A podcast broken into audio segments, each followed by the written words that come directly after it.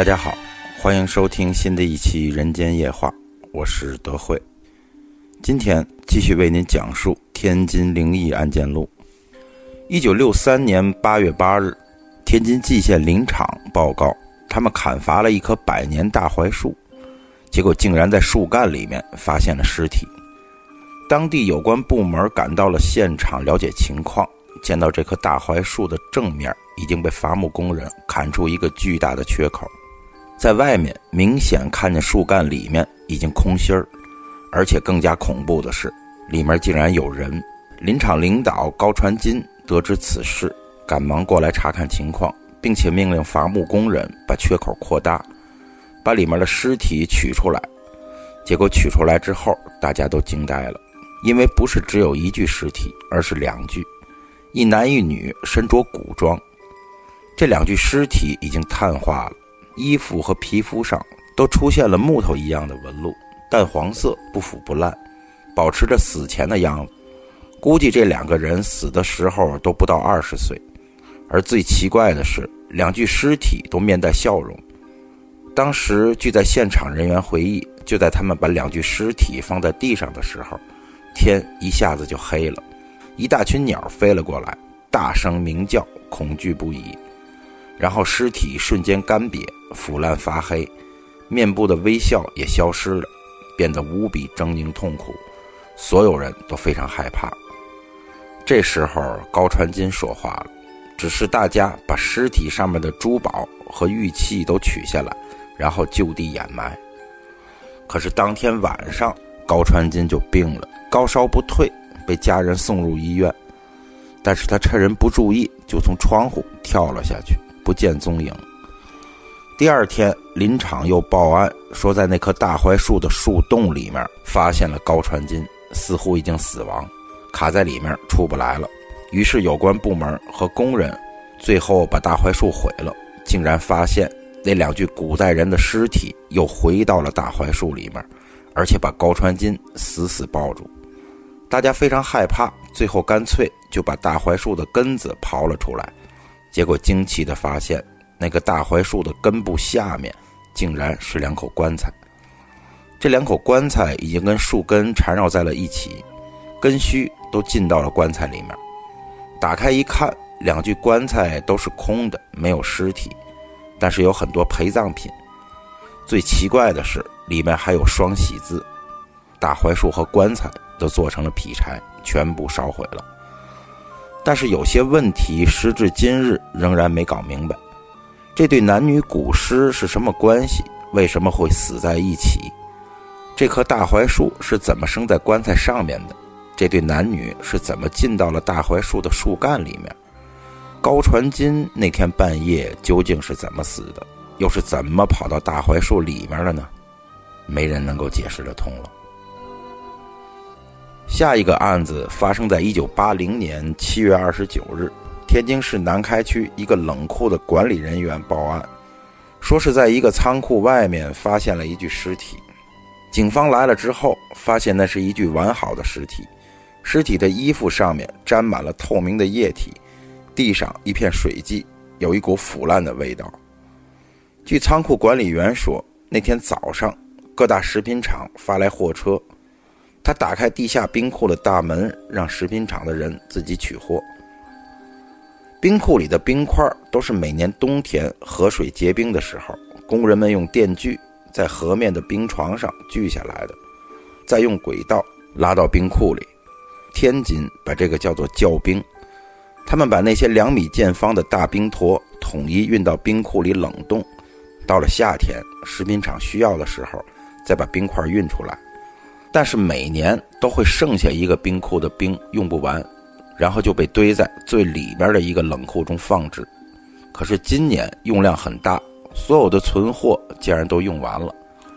就在最后一块冰砖被运出之后，有一个穿着仓库工人制服的人突然跑过来找管理员，说里面还有冰没用完，要进去看看。管理员说明明都搬完了，不用进去了。工人说外面太热，你就让我进去吧。管理员很奇怪，说里面零下五度，你进去就冻死了。可是那个工人依旧在求他让自己进去，还说如果不进去自己就会死。管理员看了这个人，觉得很面生，就问道：“我怎么没见过你呢？你叫什么名字？”这工人说：“我叫程斌，三年前开始在这个冰库工作的。”这管理员说：“不对吧？我不认识你啊。”那个程斌说：“我真的在这里工作三年了，您就让我进去吧，外边太热了。”管理员最后还是没让他进去。这个叫做程斌的工人哭着就走了。过了一个小时，人们在仓库外面的一个阴凉处发现了他的尸体，除了一地的水，没有任何伤口。警方开始调查程斌的来历，结果发现他三年前就失踪了。他的家人说，他三年前去河里冬泳，就一直没有回来。检查程斌的尸体，发现他确实是溺水而死，而且尸体是被冷冻过的。据工人们回忆，的确，这三年来，一到夏天，就有一个人和这个程斌一模一样，也穿着他们的制服，帮着一起运冰块。运完之后，这个人就不见了。那么，这个程斌既然已经失踪三年了，为什么一到夏天就来这里运冰块呢？而且还要谎称是这里的工人。运完冰块之后，他去了哪里呢？而最奇怪的是，他为什么这么着急的一定要到冰库里呢？最后也没有查出什么结果。下一个案子是在一九八零年六月六日，有人在天津和平区皇家花园的一栋叫做夔州宾馆的废弃老建筑里。发现了一个小男孩，这男孩名叫罗炳章，十四岁。警方发现他的时候，他躺在地上不省人事，而且衣服被敞开，裤子被脱了下来，手里还拿着一面旗子。更加奇怪的是，公馆里面一片狼藉，到处都是打烂的家具和撕碎的黄纸，里面还有一具尸体，男性，八十岁左右，身份不明。嘴里还塞着一个鸡蛋。出人意料的是，经过解剖发现，男性的胃里面全都是鸡蛋。打碎鸡蛋之后，竟然发现里面是熟的，而且蛋黄部分全是成型的胚胎。但完全不是雏鸡的外形，而是有牙齿和尾巴，身上有毛，有的打开之后则是蛆虫。唯一的共通点就是都已经是煮熟的。到了六月八日，男孩在医院里面醒来，警方询问到底发生了什么事情，他的叙述真是让人难以置信。事情的起源是在六月六日上午九点，罗炳章到外面找同学玩，结果在路经这个公馆的时候，一个小孩在传达室里面叫住了他，说要他帮个忙。传达室的小孩长得特别奇怪，鼻孔外露，嘴特别大。而且只有一个耳朵，穿着黑色马甲，剃着大光头。那小孩问他是不是童男，他说什么叫童男？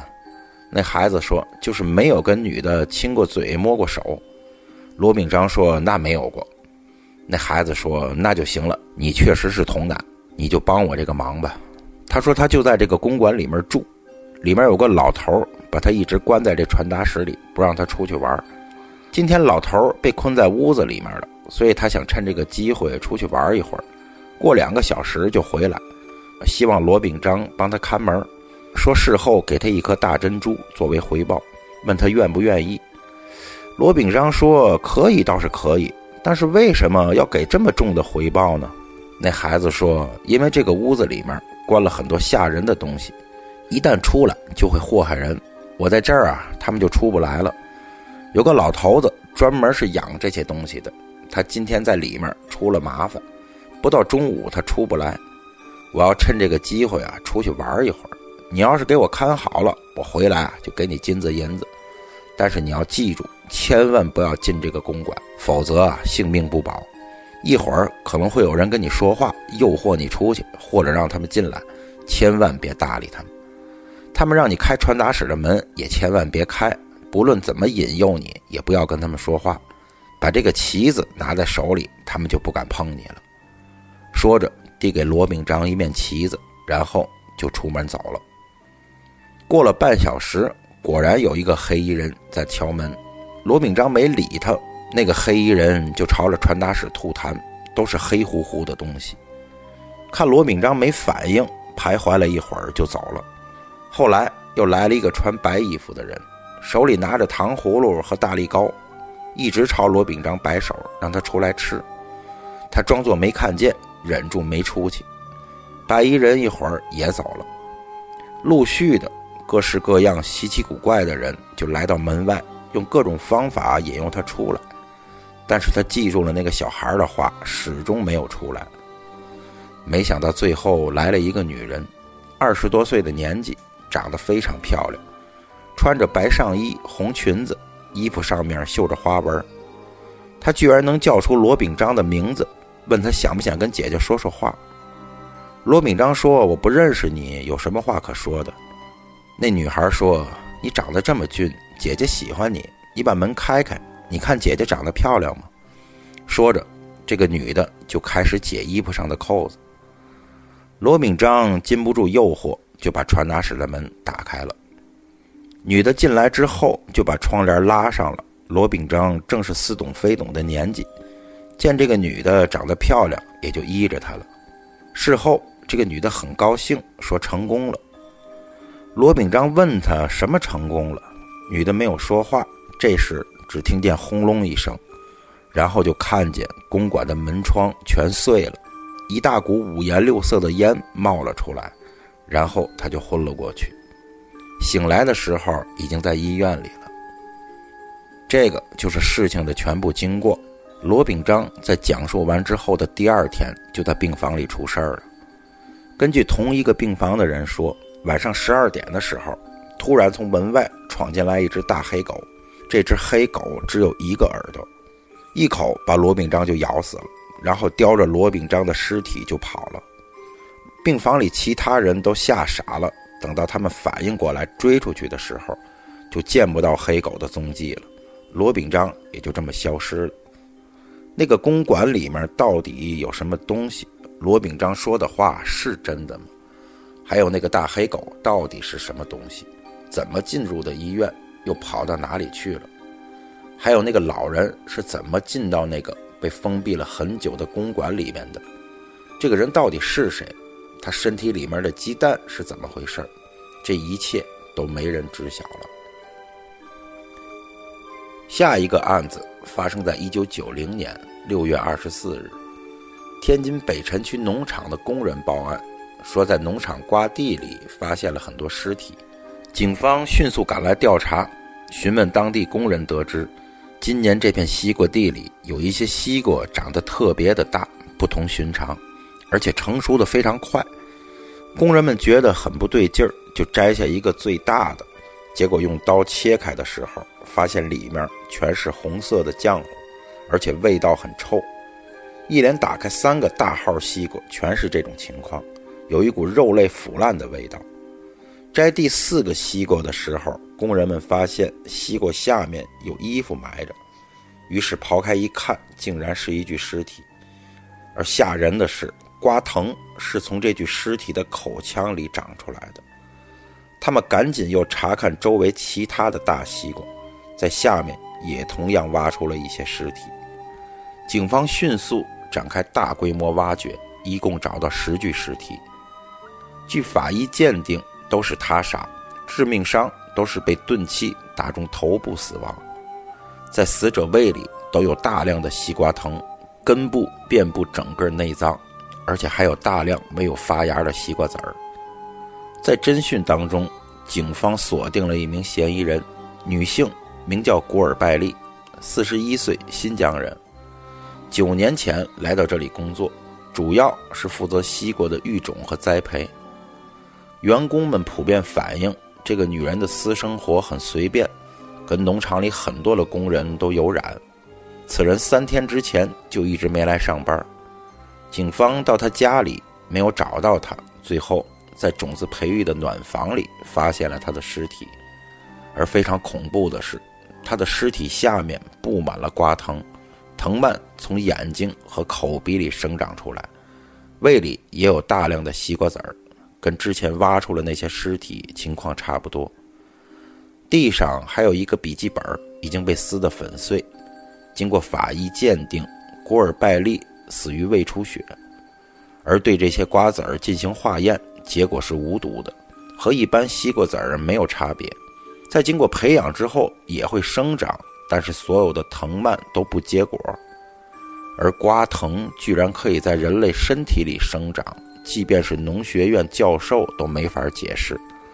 后来那些尸体经过确认，有的是外地来的民工，有的是不远处的村民，其中还有三名学生，最大的十八岁，最小的只有十二岁。